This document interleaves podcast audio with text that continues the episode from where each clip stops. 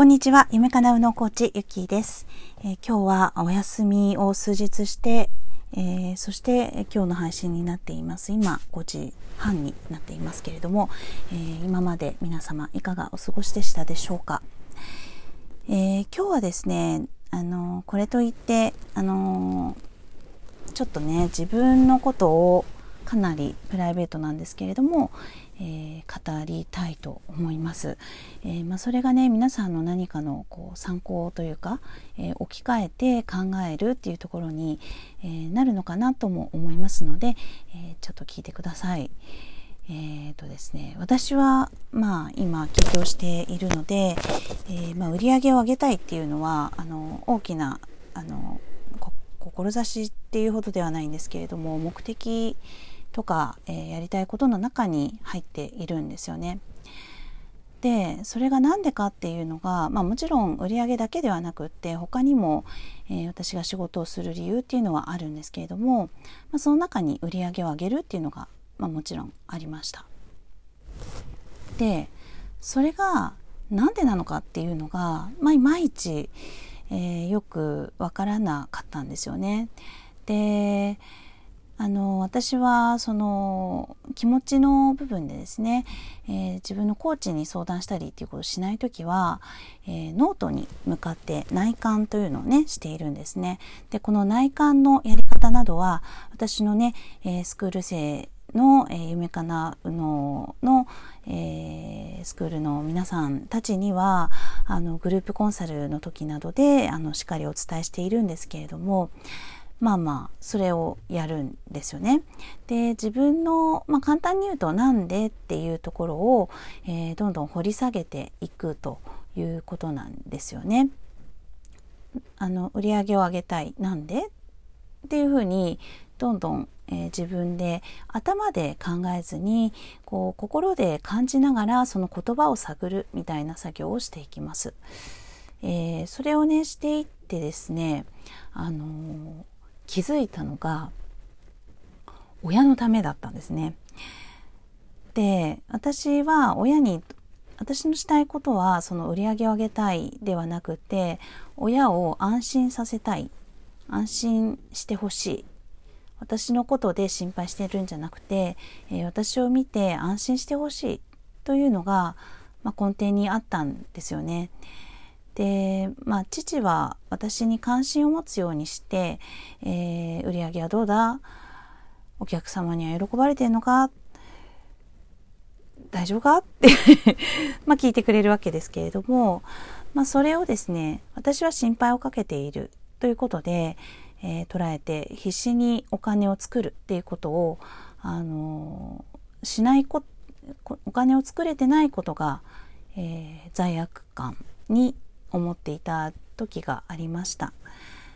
まあ、これはですね私だけではなくってきっとあの起業したてのお母様たちにもあのこれがね私は父でしたけれどもあの旦那さんとかね全然もう本当に、えー、無関無関心っていうかその成果に対してね、えー、無関心であまり興味がなく私のこともあの経済的にも当てにもせず、えっ、ー、と、何でしょう。まあ、あの、なんていうかな、こう、生活にあの支障をきたさないでね、みたいな感じの程度で、あの、無理しすぎないでね、とか、あのそんな感じですね。あと使いお金使いすぎないでねとかね。そういうのはねあったみたいですけど。まあその辺は、まあ、あの自分のあの責任の持てる範囲っていうところでいろいろやりくりしてあのこれまでもやってきましたのでまあまああれなんですけどね。あの夫婦間では何の問題もなくあのやってこれたんですけれども、まあ、私にとってはその父がえー、私に関心を寄せてくれているというよりは心配をかけているっていうふうにあのすごく心で捉えていてでそれがやっぱり苦しかったんだなっていうのを感じました。あのまあ、これね気づいたら簡単なんですけどね、えー、気づかないでいろいろ皆さん悩んでたり心が重たくなって行動できなかったりっていうのがあるんですね。で、また行動できないっていうのがですね、えっ、ー、と、いろいろな意味でのあの心のブロックをあぶり出すいい機会っていうふうに捉えていただきたいんですよね。で私は本当にこのあぶり出しっていう、えー、見方ができるようになってからね本当に生きやすくなりました。だからやっぱりこの夢かなうのコーチングですね、えー、まあ、私がやっていくんですけれどもあの皆さん自身がね自分の心の声っていうのに、えー、気づけるように、えー、慣れたら少しでもね、え完璧じゃなくても少しでも慣れたらすっごくあのいいのいいのないいのになって 思うんですよ本当おせっかいなんですけどねやっぱり、えー、皆さんの悩んだり悩むのは悪いことじゃないんですけど前向きにね、えー、進めた方がやっぱりいいですよね。えー、何よりも私が悩みやすくなさそうに見えて結構あの隠してね悩んでるタイプだったのであの見た目より結構本当にあなんだろうな考えすぎちゃう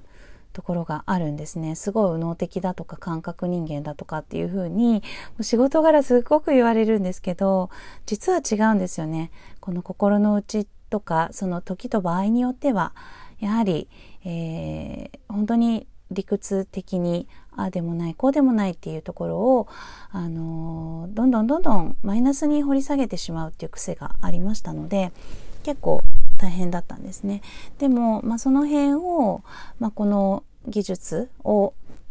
身につけたり、えー、自分でもどんどん実践していって、まあ、構築していく中でですね、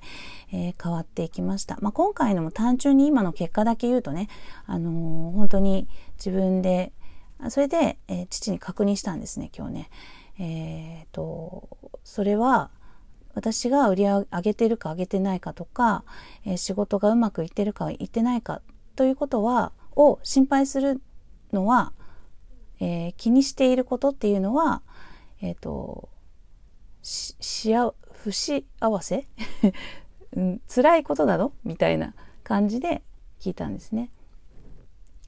不安、うんと、心配なの？とか、はい、そういうことを聞いたんですよね。そしたら、いや、そんなことないよっ